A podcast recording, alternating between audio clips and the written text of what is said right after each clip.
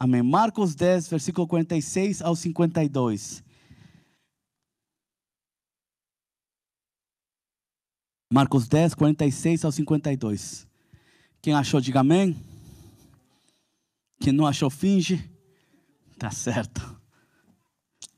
Marcos 10, versículo 46 ao 52, diz assim: E foram para Jericó. Quando ele saiu de Jericó, juntamente com seus discípulos e numerosa multidão, Bartimeu, cego mendigo, filho de Timeu, estava assentado à beira do caminho.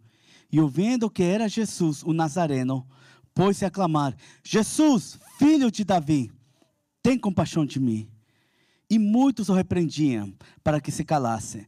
Mas ele cada vez gritava mais: Filho de Davi, tem misericórdia de mim. Parou Jesus e disse: Chamai-o. Chamaram então o cego, dizendo-lhe: Tem bom ânimo, levanta-te, ele te chama. Lançando de si a capa, levantou-se, deu um salto e foi ter com Jesus. Perguntou-lhe Jesus: Que queres que eu te faça? Respondeu o cego: Mestre, que eu torne a ver. Então Jesus lhe disse: Vai, a tua fé te salvou. E imediatamente tornou a ver e a seguir a Jesus. Amém? Pai, em nome de Jesus, coloca essa palavra em nossos corações. Pai, que essa palavra seja semente, Deus, e que eu repreendo, em nome de Jesus, todo que vem roubar essa semente do coração dos teus filhos. Que ela venha mudar e transformar as nossas vidas, em nome de Jesus. Amém? Eu falei que este ano, todo ano, Deus nos dá uma palavra. E ela tem sempre representado o que vai acontecer no ministério e na vida das pessoas. O ano passado, aquela palavra era, vocês lembram? Qual que era? O ano da transição. Quem pode confirmar que isso realmente aconteceu em nossas vidas? Foi verdade. A pé da letra, tudo que Deus falou no culto de Ano Novo tem acontecido. E a gente nem podia esperar o que estava para acontecer. Este ano, Deus falou que este é o ano do Rise Up. E como eu expliquei o culto passado, rise up em inglês, por que, que Deus nos daria uma palavra em inglês? Porque rise up tem muitos significados. Tem muitos significados. Significa elevar, levantar, nascer. Tudo depende de como ela é usada. Então Deus não quis falar levante-se, porque muito mais que levante-se. Então Deus está falando: este ano é o ano onde você vai rise up, vai crescer, vai elevar, vai se levantar. Amém? Então, devido a isso, Deus está me dando algumas palavras, estou compartilhando. E é Deus está falando nos nossos corações. Então, essa é uma palavra que Deus fala de um mendigo, que clama por Jesus. Jesus diz: levante-se, vem aqui. Agora, antes de entrar na palavra, eu queria, eu, enquanto eu preparava isso, eu lembrei de uma coisa. Eu lembrei, como muitos anos atrás, eu estava fazendo um trabalho de cura e libertação de alguém, e por algum motivo foi feito na minha casa. A pessoa veio, acompanhou com outras pessoas em casa, e foi feito na minha casa. Depois de que a pessoa foi liberta e, e o processo de cura começou, a pessoa foi embora. Mas quando você mexe com o espiritual, o espiritual quer mexer com você. É assim. Acontece que minha esposa e eu estávamos lá embaixo, sentados, tranquilos na sala, conversando. Meu filho tinha mais ou menos dois anos de idade, o Joshua. Ele estava no, no berço dele, que era no nosso quarto. Quem conhece minha casa sabe que a casa não é muito grande. Mas mesmo assim, você sabe que o que eu vou te falar parece meio maluco, mas é real. De um momento para o outro, meu filho deu um grito. Aqui você lembra, ele deu um grito, mas um grito, um, aquele grito que assusta a gente. Eu vou te falar uma coisa: se você escuta um bebê chorando e não é seu bebê, você sabe na hora que não é seu bebê. Você nem alarma. Pai aqui conhece a voz dos nossos filhos. E você conhece quando é um grito de ah, caí, é um grito de ah, alguém está implicando comigo, ou quando é um grito de urgência. Esse menino deu um grito, que eu não estou mentindo. Eu levantei de onde eu estava, eu corri para a escada, pulei a escada, nem subi a escada, pulei de escada, acho que em dois, três passos, e cheguei até o berço, peguei ele e coloquei no meu colo em menos de cinco segundos. Eu lembro claramente, era muito doido a velocidade em qual eu cheguei lá. É muito doido os pulos, eu estava cheio de adrenalina, de tanto que assustou. Quando eu cheguei lá e vi meu filho, ele estava no berço assim, sentadinho, olhando para um lado, que era, parecia a parede, e estava com medo na cara. Aí eu peguei ele, aqui assim, ela chegou depois, estávamos orando por ele. O próximo dia ele dormiu na hora, tranquilo. Próximo dia acordou, nunca lembra de nada. Nunca lembra que viu alguma coisa, nada. Mas eu lembro porque foi uma coisa tão marcante. Aconteceu naquele dia. Eu lembro com a velocidade que eu sei, menos de cinco segundos. Um, dois, três, quatro, cinco. Eu já estava com meu filho no meu colo. Era uma loucura. Aí eu também lembrei, quando preparava a palavra, outra vez que muitos anos atrás, meu filho hoje, meu outro filho tem 17 anos, acabou de cumprir 17. Mas quando ele tinha quase 5 anos, 4 ou 5, aqui assim, estávamos vendo caças e fomos lá em Glastonbury ver uma caça. E quando estávamos vendo lá, a casa estava vazia, a gente olhando as coisas, né? E meu filho saiu para a parte de trás, onde tinha um playground, e ele estava brincando aí. De um momento para o outro também deu um grito. Aquele grito, a gente saiu correndo para ver ele. Quando chegamos lá, o nariz dele estava sangrando. A gente não sabia o que estava acontecendo. Pegou ele, levou para dentro da cozinha, sentamos ele. Aí nós sabemos que em Glastonbury, especialmente na área que estávamos, eu sei que eu fui, eu já fui criado perto dessa área e morei um tempo em Glastonbury. Tem muita cobra, muita serpente. Como chama aquela que, que faz o cascavel? Certo? Tem muito disso, tem até um Rattlesnake Mountain over there, que eles falam. Então eu sabia, sabia que podia existir esse risco. Então a Cassie estava em pânico, eu também vendo ele. Aí o que, que eu fiz? Eu corri para onde ele estava, porque eu falei assim: se for, um, se for uma cobra, eu vou ver qual que é, né? Só que quando eu cheguei lá, graças a Deus, não achei nenhuma serpente, mas o que eu achei? Achei um monte de abelha voando. Aí eu entendi. Aí eu cheguei para ele e falei: onde está doendo? Aí ele mostrou para a gente. Aí a gente conseguiu ver onde a abelha picou ele. E por que, que o nariz sangrou? É porque ele gritou tão alto que a veia estourou. Aí a gente levou, ele saiu de lá. Eu estou contando essas coisas para você porque eu quero que você entenda algo hoje. Tem coisas em nossas vidas, tem coisas em nossas vidas que vai te fazer levantar de onde você está, sair do aquilo que você está fazendo e correr na direção do grito. Amém? Eu falo isso porque às vezes assim, eu começo falando assim, ó, tem coisa na sua vida que vai te tirar de onde você está para te levar para outro lugar. Você fala assim, ah, não sei. Mas eu estou te dando exemplos que eu não lembro o que estava fazendo, eu não lembro da conversa que tinha com a Késia, eu não sei se estávamos vendo televisão, eu não sei o que estamos falando, eu não sei. Sabe por quê? Porque na hora do grito, o mais importante era chegar à voz que estava me chamando. Amém? E eu estou dando essa palavra que Deus tem me dado, por quê? Porque eu acredito que Deus hoje quer fazer a mesma coisa. Ele quer te tocar com essa palavra, o ponto onde você vai se levantar de onde você está na sua vida e correr na direção que Deus está te chamando. Amém? Amém? Quando você fala amém, você está concordando com a palavra. Eu já falei, enquanto você mais fala amém, mais animado eu fico. É igual um cara que dança ruim. Quanto mais você bate palma, pior ele dança, né? Mas pelo menos fica animado. Então faz isso com a pregação. Fala amém. Vai, é, glória a Deus. Aí você vai ver, eu fico empolgado. Se, se acaba sendo ruim, pelo menos vai, entreter, vai entreter alguém. Olha, deixa eu te falar uma coisa. Nessa palavra aqui nós vemos Bartimeu. O que, que ele fez? Ele se levanta de um salto e corre na direção a qual foi chamado, não é assim? Mas isso é final, isso, isso vamos falar no final. Deixa eu te falar uma coisa. Deus hoje está dando essa palavra porque Ele quer que você se levante de onde você está. Ele quer que você se levante e saia de onde você está. Então, essa palavra, para te levantar, ela tem que ter um efeito no seu coração. E eu quero que você escute todo o que Deus vai falar, porque todo vai estar tocando o seu coração. E cada vez que toca, algo vai acontecer. E eu acredito que no final dessa ministração, você vai sair daqui falando assim: eu tenho que me levantar de onde eu estou. E muitos de vocês estão querendo se levantar, porque onde você está não é um lugar bom. Olha, quando eu era do mundo, quando a gente fala assim, quando eu era do mundo, ah, saiu do mundo. Não, eu estou ainda no mundo, só que agora eu carrego Jesus comigo. É a diferença. Não tem esse negócio, ah, somos aislados do mundo. Não, a gente vive no mundo, só que a gente é luz lá no mundo, hoje em dia. Mas quando eu era lá e não tinha luz, melhor jeito de falar, quando eu estava no mundo e não tinha a luz de Deus no meu coração, eu estava sorrindo, eu estava dançando, eu estava bebendo, eu estava fazendo todas as coisas que você imagina. E se você olhasse, falava assim: está trabalhando, ganhando dinheiro, ele está fazendo isso, está com amigos, está com isso. Ele está feliz, mas tinha um vazio por dentro. Tinha um vazio por dentro. E eu vou te falar uma coisa: na hora que o pastor Dantas, que não está mais aqui nos Estados Unidos, ah, não sei, ele vai, vai e volta, está em outro lugar agora. Ele, ele diz uma coisa no culto: quem quer algo diferente para a sua vida, levante-se e vem aqui na frente e aceita Jesus, que Jesus só pode fazer isso por você.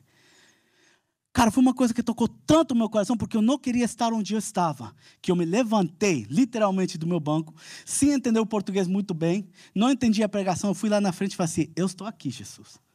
Me tira de onde eu estou. E eu acredito que essa palavra pode ter o mesmo efeito na sua vida. Amém? Mas para você entender, cada detalhe da palavra tem que tocar seu coração. E a primeira coisa que Deus quer te falar, a primeira coisa que a história nos fala, ele nos fala algo sobre Bartimeu. Você sabe qual a primeira coisa que a Bíblia fala sobre Bartimeu que você pode entender para a sua vida? Você sabia qual? A primeira coisa que a Bíblia nos diz sobre ele é quem é o pai dele. Você sabia disso? Eu sei que você está olhando e fala assim: como assim, quem que é o pai dele? Porque eu quero que você entenda: Bartimeu, naquele tempo, Bar significava filho. Timeu era o nome do pai. Então o que ele estava falando era Bar, filho de Timeu. Em nenhum momento a Bíblia nos dá o nome dele, mas referencia quem é o pai dele. Eu quero que você entenda uma coisa: esse milagre que acontece na vida de Bartimeu, essa mudança de vida, essa trajetória completa que foi mudada, é iniciada não falando, Bartimeu, você merece o que você vai receber hoje. Bartimeu, eu não vou atender o seu pedido porque você, cara, você já roubou, você já fez isso, já fez o outro. Sabia que o mais interessante dessa história é que esse homem se levanta de onde está, do que está vivendo, vai para Jesus para viver algo novo, e diz que depois de que ele vive esse milagre, ele acompanha Jesus, ele larga todo para seguir Jesus. Tudo isso aconteceu não porque Jesus diz, Bartimeu, você é tão especial, cara, entre todo mundo, eu tenho que fazer algo na tua vida, para todo mundo saber tanto que você é especial. E também não diz, Bartimeu, você é tão ruim, cara, olha a condição em qual você se encontra. Nada disso. Ao contrário, ele diz, Bartimeu, filho de Timeu. A primeira coisa que ele reconhece é você é filho de Timeu. Reconhece quem é o pai dele. Eu quero te falar uma coisa. Sabe por que Deus está falando levante-se para você? Sabe por que Deus está falando que eu te, quero te tirar de onde você está e te levar para um lugar melhor? Não é porque você é o bonitão, a bonita daqui, não. Não é porque você é tão privilegiado, ou porque você merece muito mais e a vida não tem sido justa. Desculpa, não. Sabe por quê? Deus está falando isso? Por causa do Pai que você tem. Porque você é filho de Deus. A primeira coisa que Deus reconhece, antes de chamar Bartimeu, a primeira coisa que a Bíblia reconhece é de quem é filho, ele é, quem é o pai dele. A primeira coisa que Deus quer que você entenda hoje, quem é seu pai? Quem é seu pai? Amém? Se você tem Jesus como seu Salvador, quem é seu pai? Responde aí para mim, quem é seu pai? Se Jesus é seu Salvador, seu pai é Deus. Todos nós passamos a ser filhos de Deus através de receber Jesus como nosso Salvador. Amém? Então, se você tem Jesus como seu Salvador, a primeira coisa que você pode reconhecer é uma coisa: meu Pai é Deus. Agora eu vou te falar uma coisa. Se você nasceu em um lar onde seu pai era milionário, era Bill Gates, era, era o Eli, Eli Musk, aquele cara do, do Tesla, você, ou o dono do Amazon, que é o bilionário, que era o número um no mundo, agora o número dois, né? Se você é filho deles, tem uns privilégios na vida, não tem? Diz para mim, não tem ou não, tem ou não tem? Se seu pai é bilionário, tem privilégio? Tem privilégio. Tem algumas bênçãos que você vai receber através dessa, é, de ser ligado a esse, a esse pai? Claro que sim. A Bíblia diz, Deus diz assim: o ouro e a prata é minha. A Bíblia diz que todo foi criado por Ele e para Ele. Então, que eu te falo uma coisa: nós às vezes olhamos para o homem e vemos as grandes coisas que eles fizeram. O homem não existe se Deus não fez ele. As riquezas e as coisas que nós hoje eh, eh, elogiamos e desejamos são coisas que Deus permitiu acontecer. E esse Deus que está acima de tudo isso, Ele é o nosso Pai. Ele é o nosso Pai. Então nós temos esse Deus como Pai, significa que nós temos os privilégios desses relacionamentos, amém? E nós temos direitos, porque meu filho tem direito. Meu filho tem direito. Como meu filho tem direito para entrar no meu escritório, como meu filho tem direito para entrar na minha casa, como meu filho tem direito para herdar as minhas coisas. Da mesma forma, nós, como filhos de Deus, temos direitos, além de privilégios, direitos, como filhos de Deus. Você concorda? Mas também, além de ter direitos e além de ter privilégios, nós também temos responsabilidades. Nós temos responsabilidades. Essa é a parte que é importante. Porque meu filho pode ter todo o direito, mas ele tem uma responsabilidade de filho comigo. Ele tem uma responsabilidade, e você tem uma responsabilidade de filho. E uma das responsabilidades que nós temos como filhos, uma das qual a Bíblia fala tão claramente, é qual? A Bíblia diz o seguinte: Filhos, honra o teu pai e tua mãe. Honra o teu pai. Efésios 6, 2, 3 diz assim: Honra o teu pai e tua mãe para que, para que te vá bem e sejas de longa vida sobre a terra. Em outras traduções, honra o teu pai e tua mãe para ter uma vida próspera e longa. Então, se a gente, como filho, tem responsabilidade, uma das responsabilidades é honrar o nosso pai. Se a primeira coisa que a Bíblia reconhece é que eu sou filho de Deus, que eu tenho um pai e quer falar do meu pai, também tem que falar da responsabilidade que eu tenho com ele. E uma das minhas responsabilidades é de honrar o meu pai. Se você é filho de Deus, você tem uma responsabilidade de honrar o teu pai. E claro que a Bíblia está falando nesse texto sobre pais aqui na terra. Mas deixa eu te falar uma coisa: isso não exclui o teu pai celestial. Isso não exclui o teu Pai Celestial. Porque mesmo se você não quer usar isso para o Pai Celestial, a Bíblia fala para honrar o teu Deus. Além de ser teu Pai, Ele é teu Deus. Então isso não exclui o nosso Pai Celestial. Então eu entendo essa coisa. Agora eu vou te falar uma coisa: honra teu pai e tua mãe para ter uma vida longa e próspera. Muitos não estamos vivendo o que deveríamos estar vivendo, por direito e por privilégios, porque nós estamos honrando os nossos pais, não os pais aqui na terra, não os pais biológicos, mas porque nós estamos honrando o Pai Celestial. Pastor, mas não, não, você deveria pegar essa palavra e ir lá fora e pregar para aquele, aquele povo que está lá, lá rachando a cara de bebê, fazendo drogas, fazendo isso e o outro. É com eles que vocês precisam falar, pastor. Porque eu estou honrando meu pai, olha aqui, estou aqui no culto. Eu estou no culto, pastor. Estou honrando Deus. Ô pastor, eu conheço já uns 10 versículos bíblicos. Não conhecia nada, agora estou conhecendo. Estou honrando Deus. Olha, tem até a plaquinha da igreja para deixar todo mundo saber que eu sou cristão. Eu uso camisetas hoje em dia evangélicas. Eu até aprendi a linguajada dos evangélicos em dia. Graça e paz, irmão. Evasso. Todas essas coisas. Pastor, eu aprendi. Eu estou honrando. Eu escuto louvores também, pastor. Eu honro. Eu honro. Porque esse é, esse é, o pensamento hoje em dia. Que a gente honra por fazer todas essas coisas. Mas deixa eu te falar uma coisa. Jesus reconheceu uma coisa. Jesus deixou bem claro que honrar não é algo externo, mas algo interno. Você sabia disso? Jesus deixou bem claro que quando você honra alguém, não é algo externo, é algo interno. Sabe por quê? Porque o homem é mentiroso, o homem sabe enganar. Por isso que muitos pastores levam críticas por causa de alguns pastores mentirosos. Por isso que um pastor não pode falar de dízimos e ofertas, porque vai falar assim, ladrão, está aqui no meu dinheiro. Que é o seu dinheiro? Não é seu, é de Deus. E eu, por que, que eu não tenho medo de falar? Porque eu não sou aqueles caras.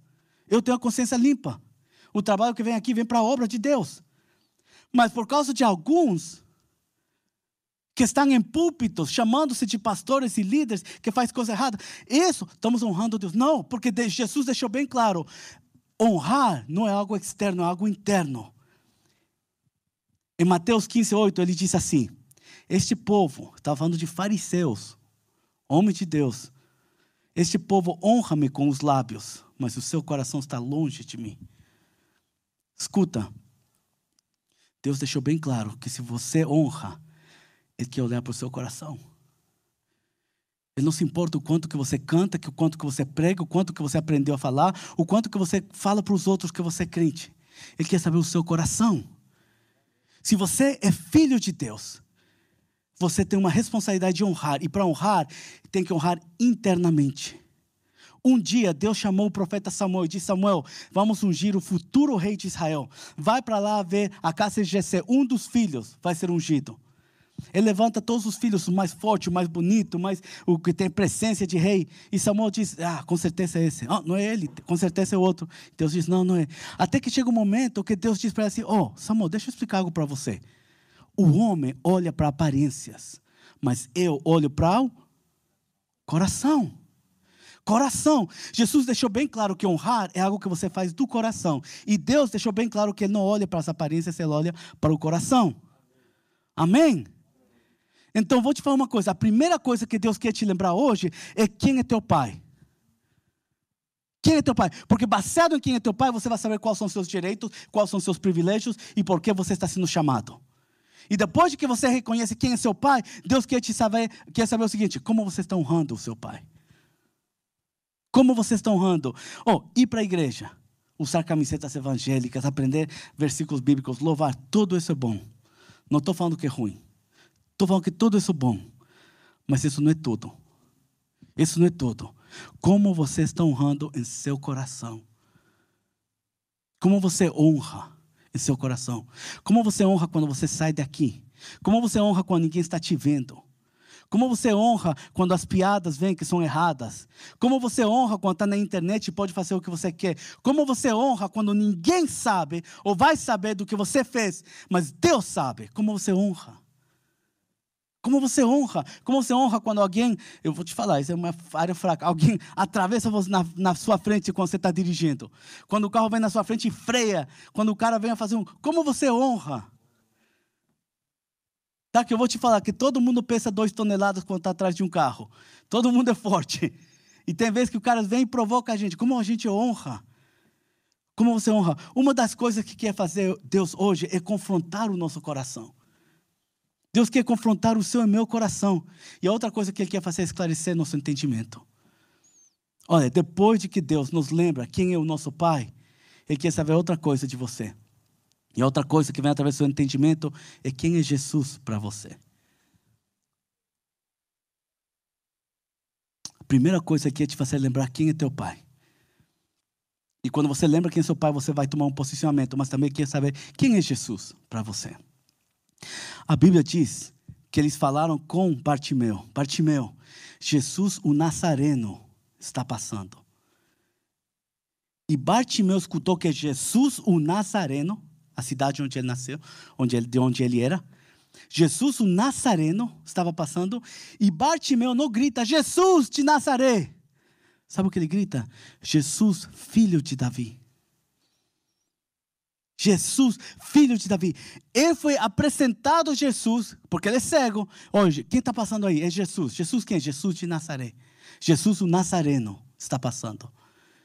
E ele diz: Ah, tá? Então Jesus, filho de Davi, tem misericórdia de mim. Porque existe uma diferença entre Jesus, o Nazareno, e Jesus, filho de Davi. O Nazareno nos fala de uma visão limitada. Quem chamava Jesus de Nazareno estava tendo uma visão limitada. Sabe por quê?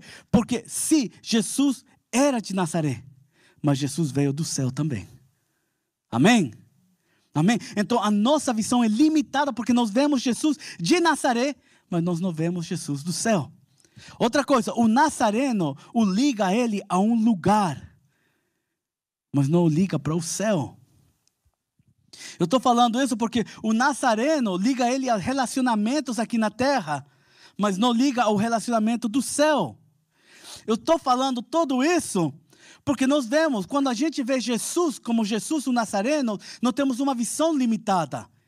E nós não podemos ver ele em sua totalidade. Nós ligamos ele com as coisas da terra e não com as coisas do céu. Nós vemos ele como relacionamento aqui na terra e não vemos o relacionamento no céu. Então, quem diz Jesus Nazareno, ele está falando Jesus que é desse lugar, Jesus da minha bênção, Jesus que vai me dar meu trabalho, Jesus que vai fazer isso, Jesus que vai abençoar esse relacionamento. Jesus, a gente está limitando Jesus ao que nós queremos ver. Mas quando você diz filho de Davi, é outra coisa. Quando Bartimeu grita filho de Davi, ele está dizendo para Jesus: Ó, oh, eu não tenho uma visão limitada de quem você é. Quando Bartimeu grita filho de Davi, eu não tenho uma visão limitada. Porque filho de Davi significava Messias. Você é o Messias. Porque as escrituras falavam que da descendência de Davi ia vir o Messias. E realmente Jesus é da descendência daqui da terra, está ligado a Davi. Então quando ele diz filho de Davi, ele está falando Messias.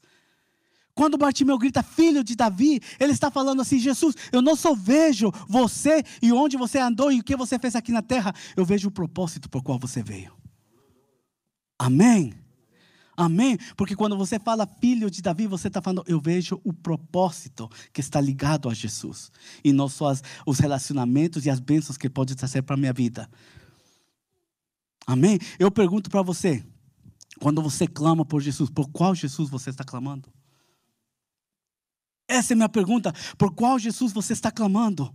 Será que nossa visão está limitada? Será que é assim, Jesus, não deixa essa pessoa sair da minha vida. Oh, oh eu gosto desse namorado, esse namorado. Não deixa sair da minha vida. Não deixa, não, eu estou triste, deixa essa pessoa ficar. E Jesus está falando assim: isso não tem nada a ver com o propósito da sua vida.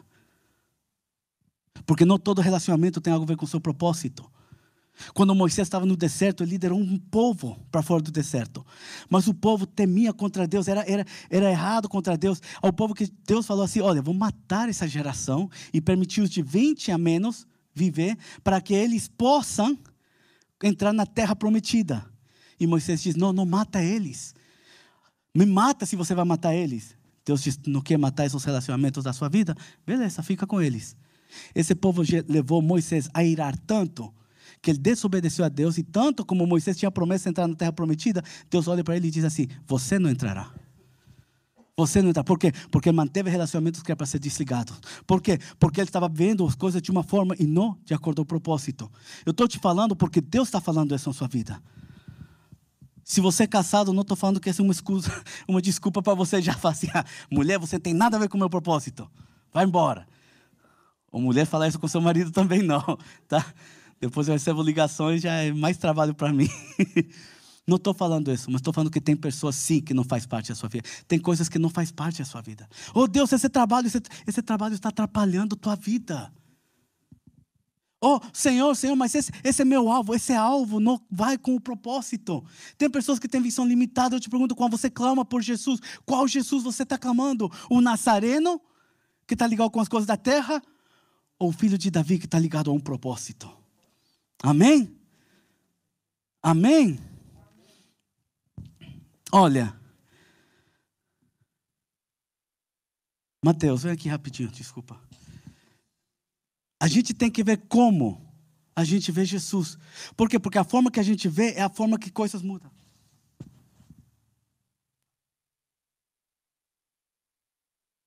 Desculpa aí. Então, é importante que você entenda que a sua visão de Jesus tem que ser correta. Ok? Porque o que chama a atenção de Jesus não é ouvir o seu nome. Sabia disso? Jesus ouviu o seu nome muitas vezes. Você acha que Jesus não estava andando com uma multidão de pessoas seguindo ele, os milagres e tudo o que ele fazia? Você acha que o povo não falava: Jesus, Jesus, oh, oh Jesus, olha aqui minha filha. Oh Jesus, olha para mim. Oh Jesus, olha isso aqui. Tanto é que em outra história na Bíblia, diz que Jesus estava andando, o povo estava tanto ao redor dele, estavam tocando nele, encostando nele, estavam pertinho dele. Chega uma mulher com hemorragia, caladinha por trás, toca as vestes dele e o poder dele sai e cura ela. Jesus vira e fala assim: Quem me tocou? Pedro diz: Você está louco, Jesus, está doido? Todo mundo está te tocando. Ele diz: Não, mas alguém me tocou diferente. Estava acostumado a ser tocado. Ele estava acostumado a ouvir o seu nome. Oh Jesus, oh Jesus. Olha, eu vou te falar. Quando fala um, dois, três, fala Jesus. Um, dois, três. Um, dois, três. Um, dois, três. Fala Jesus. Um, dois, três. Tem uma diferença. Quando todos falam Jesus, e você escuta um Jesus, filho de Davi, isso chama atenção. Porque alguém clamou de uma forma diferente. Porque alguém clamou diferente. Eu estou te falando isso porque eu preciso saber como você está chamando Jesus quando você precisa algo. É o Jesus que vai trabalhar com as coisas da terra ou é o Jesus que trabalha com um propósito? É diferente, meu amigo, quando você está trabalhando dentro de um propósito. Porque o propósito vai te fazer amar pessoas que às vezes você não quer amar. O propósito vai te fazer perdoar pessoas que às vezes você não quer perdoar. O propósito vai te fazer coisas que às vezes você não achava que queria fazer. Porque quando você faz Jesus, o Nazareno, você limita o Jesus. Muitas vezes limitamos ele para fazer o que a gente quer. Mas quando você diz Jesus, filho de Davi, você fala assim: Jesus, eu estou falando por causa do teu propósito. Muitos falaram Jesus, mas na hora que tem um grito, Jesus, filho de Davi, chama a atenção, amém? Quando o clamor é diferente, o chamar da atenção é diferente. Quando a gente para de ver Jesus pelo que Ele pode fazer em nossas vidas e começamos a ver pelo propósito por qual Ele existe em nossas vidas, é aí que nosso clamor vai mudar. É aí que nós vamos chamar a atenção dele, amém? Eu estou falando porque muitos de nós não temos esse entendimento. Não temos entendimento. Este ano eu vou te confrontar. Porque Deus está me confrontando e Ele está mandando confrontar a gente. Porque Deus falou rise up, e para ser rise up, algo tem que chamar sua atenção. Quando meu filho gritou, não foi, ah, pai. Ele deu um grito que chamou minha atenção. Eu estou falando, Deus quer chamar sua atenção, Ele está falando com você. Não pare de me chamar Jesus, o Nazareno, me chama Jesus, filho de Davi. Significa o seguinte: lembra do meu propósito. Lembra que eu vim na terra, não para identificar de onde eu vim, dos milagres e a cura que eu posso fazer. Eu vim aqui por um propósito. Essas outras coisas faz parte do propósito. Faz parte do propósito. Procura primeiro o reino de Deus e sua justiça. E essas outras coisas te serão dadas essas outras coisas, que comer, que beber, que tudo isso, tudo aquilo que nós estamos correndo é para ser dado quando você coloca o propósito primeiro. Amém? Depois que o clamor de Batimeu, que foi um clamor diferente, chama a atenção de Jesus, o que acontece? Ele escuta a seguinte frase: Tem bom ânimo, levanta-te, ele te chama. Amém? Quando o seu clamor muda, quando o seu clamor muda, quando suas orações passam a entender que o propósito dele é mais forte que o desejo seu, quando você passa a entender que o propósito dele para a sua vida é mais importante do seu propósito aqui na terra, o teu clamor muda. Você fala assim, oh Deus, fulano fez isso e isso comigo, não aguento mais, Deus. Aí você nem clama por justiça. Você fala assim, sara meu coração, muda eles. Você muda porque você entende que o propósito é maior. Quando o nosso entendimento muda, o nosso propósito muda, é aí que a gente escuta: tenha bom ânimo, levante-se, rise up, ele te chama. Ele foi dado uma ordem nesse momento de levantar-se. Por quê? Porque ele foi que chamado. Você entende que até então ele estava só clamando. Mas quando o clamor chamou a atenção de Jesus, porque ele clamou diferente, porque ele teve um entendimento diferente, Jesus diz: fala para ele ter bom ânimo. Mas eu estou cego, tem bom ânimo. Mas continua mendigo, tem bom ânimo. Mas continua no mesmo lugar, tem bom ânimo. Por quê? Porque Deus está mandando levantar-se. Por que está me mandando levantar? Porque Ele está te chamando. Você está entendendo? Ele está chamando aqueles que sabem quem é seu pai. Bartimeu, vamos falar do teu pai. Ele está chamando aqueles que sabem honrar o pai. Porque se você é filho de Deus, você tem que honrar o pai. Ele está, ele está chamando aqueles que não só honra do lado exterior, mas do lado interior, com o coração. Ele está chamando aqueles que estão clamando diferente. Ele está chamando para aqueles que conseguem enxergar o propósito de Deus e que não têm uma visão limitada do que esse mundo vem para nos dar. E sabe o que isso significa? Que você tem que obedecer o chamado. Sabia disso? Quando você é chamado, tem que acontecer a seguinte coisa. Quando você é chamado, o que, que eu estou te falando? Deus hoje está falando 2021, 2021, rise up, que eu estou te chamando. Levante-se que eu estou te chamando. Sai de onde você está que eu estou te chamando. Você não vai viver uma vida nova no mesmo lugar que você se encontra. Você não vai viver novo relacionamento fazendo as mesmas coisas que você fazia. Deus está falando assim: é hora de se levantar e obedecer o que eu estou fazendo. O que, é que eu estou fazendo? Estou te chamando. Jesus foi, podia falar assim: cadê o cego? Me leva para lá. Mas Jesus não fez isso. Ele falou assim: aquele que clamou diferente, manda ele vir. E ele chega, bom ânimo, levante-se, ele te chama. E a primeira coisa que você tem que fazer, que quando você escuta o chamado, é que obedecer o chamado. Deixa eu te falar isso bem claro. Quando você escuta, se hoje você está sentindo o Espírito Santo te chamando, a Ele, te chamando a uma vida com Ele, a primeira coisa que você tem que fazer é obedecer imediatamente. A Bíblia diz que ele de um pulo se levantou. Ele não falou assim, espera aí. Se me dá raiva quando eu espero aí. Se me dá uma coisa que dá raiva, eu espero aí. Meus filhos já sabem. Meu filho já sabe que se ele fala, just a minute, wait a minute, ele vai, ele, ele leva strike one, strike two, strike three, já tem problemas. Eu já falei, se é realmente urgente, você me explica. Fala assim, pai, me dá um segundinho que eu estou fazendo isso, isso, isso. Sabe por quê? Porque ele jogava no videogame, fazia, ô Josh, vem aqui, wait a minute. E continuava no videogame. Ou ele estava assistindo algo no YouTube, Josh, vem aqui, wait a minute. E é bobeira. Falei, não, você me explica, porque se ele tem que me explicar aqui uma bobeira, ele já sabe que não tem como. Quando a gente chama, quando o pai chama, ele quer que você obedeça o chamado imediatamente. De um pulo, fala assim, estou aqui.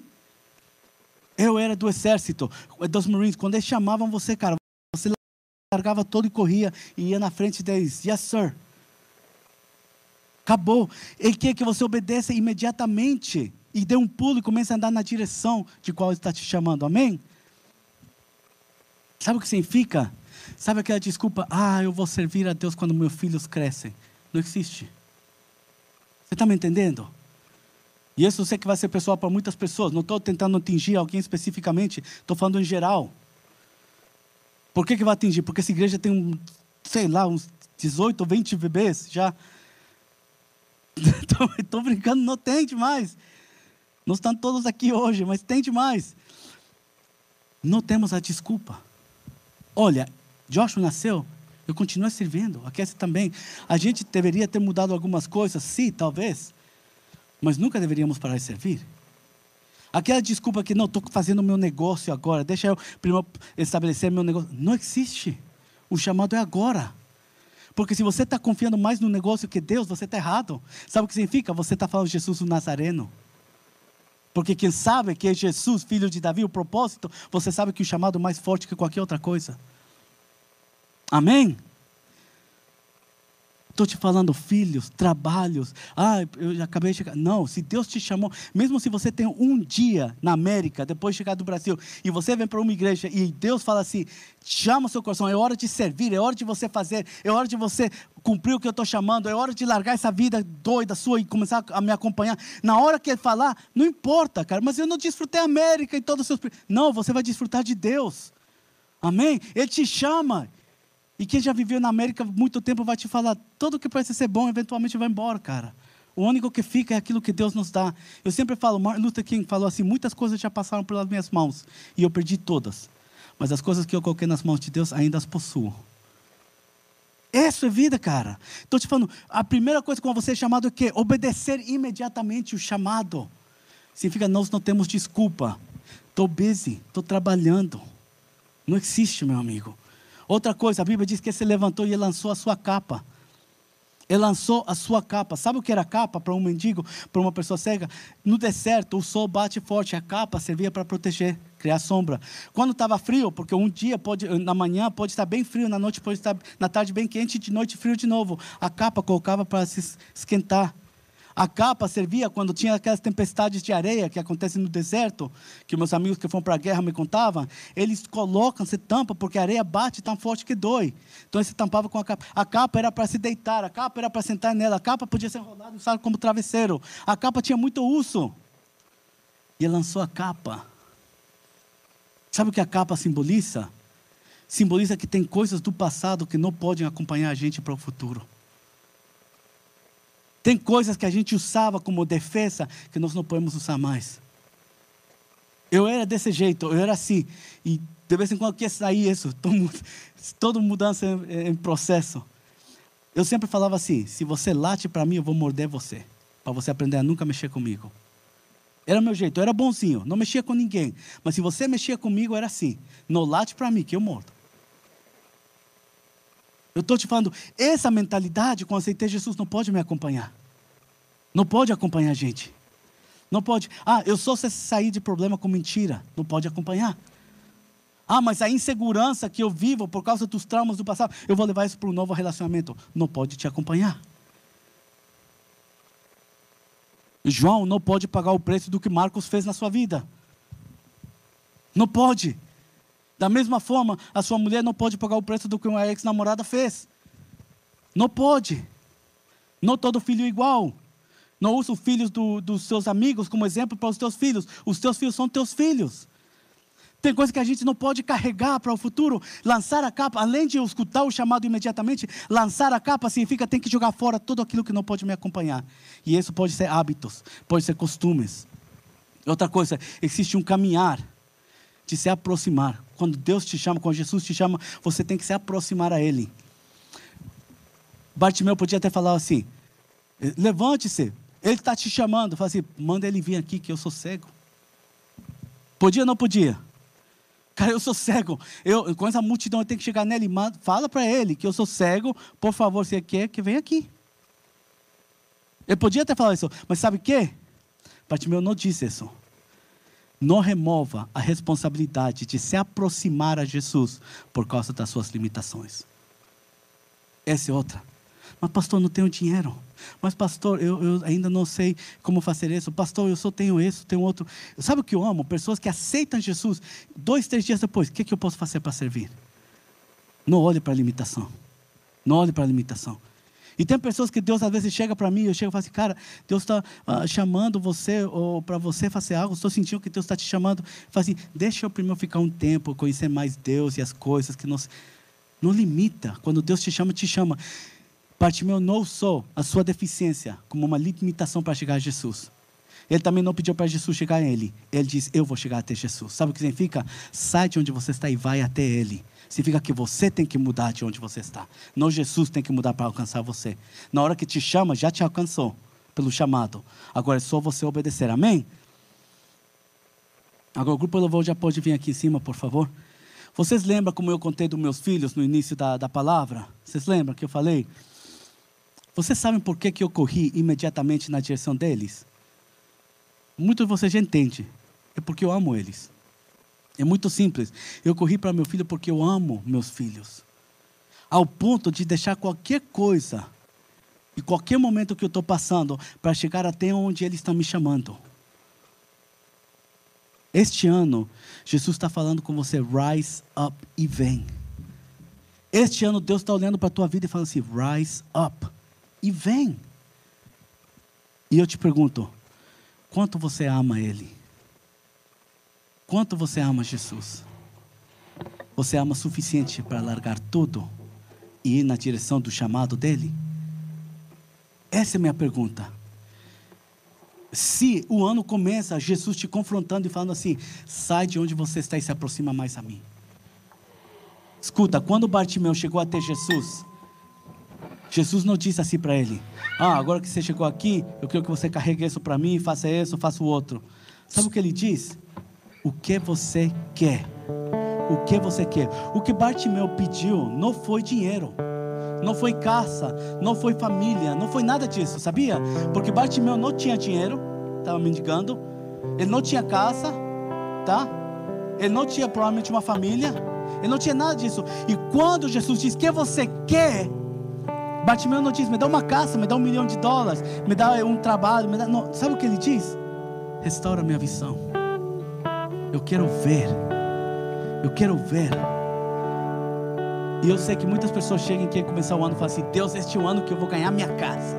Este ano, isso vai ser consequência como você caminha com Deus. Deixa eu te falar uma coisa: Deus hoje está querendo falar uma coisa. Se você se levanta de onde você está, segue a minha voz, me acompanha, eu vou te dar uma coisa este ano: visão. Visão. E muitos frustram: Ah, eu queria dinheiro. Mas para que você quer o dinheiro? Ah, eu quero dinheiro para ter paz. Eu quero dinheiro para poder comprar, para comprar as coisas. Por que você quer comprar as coisas? Ah, porque eu gosto. E o que, que isso vai fazer? Ah, vai me fazer feliz. Então você quer dinheiro para ser feliz? Sim, ok. Você quer dinheiro para ter paz? Quero. O que você quer este ano? Ah, eu quero trabalho. Por? Porque eu estou por, por dinheiro. Não, já estamos na mesma sequência. O que você quer? Ah, eu quero uma família. Por que você quer família? Ah, porque, por quê? Ah, porque eu me, eu, eu me senti amado. Eu não me sinto amado. Estou sozinho. Sabe por que Deus vai restaurar a sua visão? Sabe por que Deus vai restaurar a sua visão? Porque o que Ele quer fazer é o seguinte: Ele quer que você comece a ver as coisas corretamente. Ele quer que você entenda exato o que é verdadeiro amor. Dinheiro não é verdadeiro amor. E ter dinheiro não faz as pessoas verdadeiramente te amar. Desculpa te falar isso. Meus tios têm muito dinheiro no, Peru. E a quantidade de pessoas que se aproximam e chamam eles de, oh pai, você é igual um pai para mim, por causa de dinheiro. Jesus quer restaurar este ano. Sabe o que quer fazer? Te fazer entender que realmente é a verdadeira felicidade. Porque felicidade não é quantos carros estão no seu driveway. Porque com cada carro pode ter uma conta. Verdadeira felicidade é outra coisa. Verdadeira felicidade é chegar em casa e não estar preocupado se vai ter briga ou não vai ter briga. Chegar em casa e saber que você se sente honrado. Chegar em casa e saber que você se sente amado. Felicidade é você poder ir para a pra praia um dia e não ter que preocupar se tem conta para pagar ou não, porque Deus está cuidando da sua vida. Amém? Ele quer nos ensinar, quer abrir nossa visão para ver o que é a verdadeira prosperidade. Porque muitos estão cheios de dinheiro, mas vazios em outras áreas. A verdadeira prosperidade. Eu falei, meu tio passou pelo Covid, 28 dias entubado. Tem muito dinheiro, empresário, muito dinheiro. Passou muito da sua vida com um filho que tem a mesma idade do meu mais velho, 17 o único filho dele. E ele, meu tio passou muito tempo viajando, de um negócio para outro negócio, fazendo isso, chegando tarde, pouco tempo com a família. Ele reconhece. Ele saiu, graças a Deus, mas ele tem problemas agora para andar por causa das sequelas. E ele tem dinheiro, ainda tem o dinheiro, e sabe o que? Está agarrado mais com isso não. Sabe o que ele fala? Ele fala que a verdadeira prosperidade que ele tem é a esposa e o filho que estão do lado. Ele larga o trabalho para ajudar um irmão que está precisando de ajuda.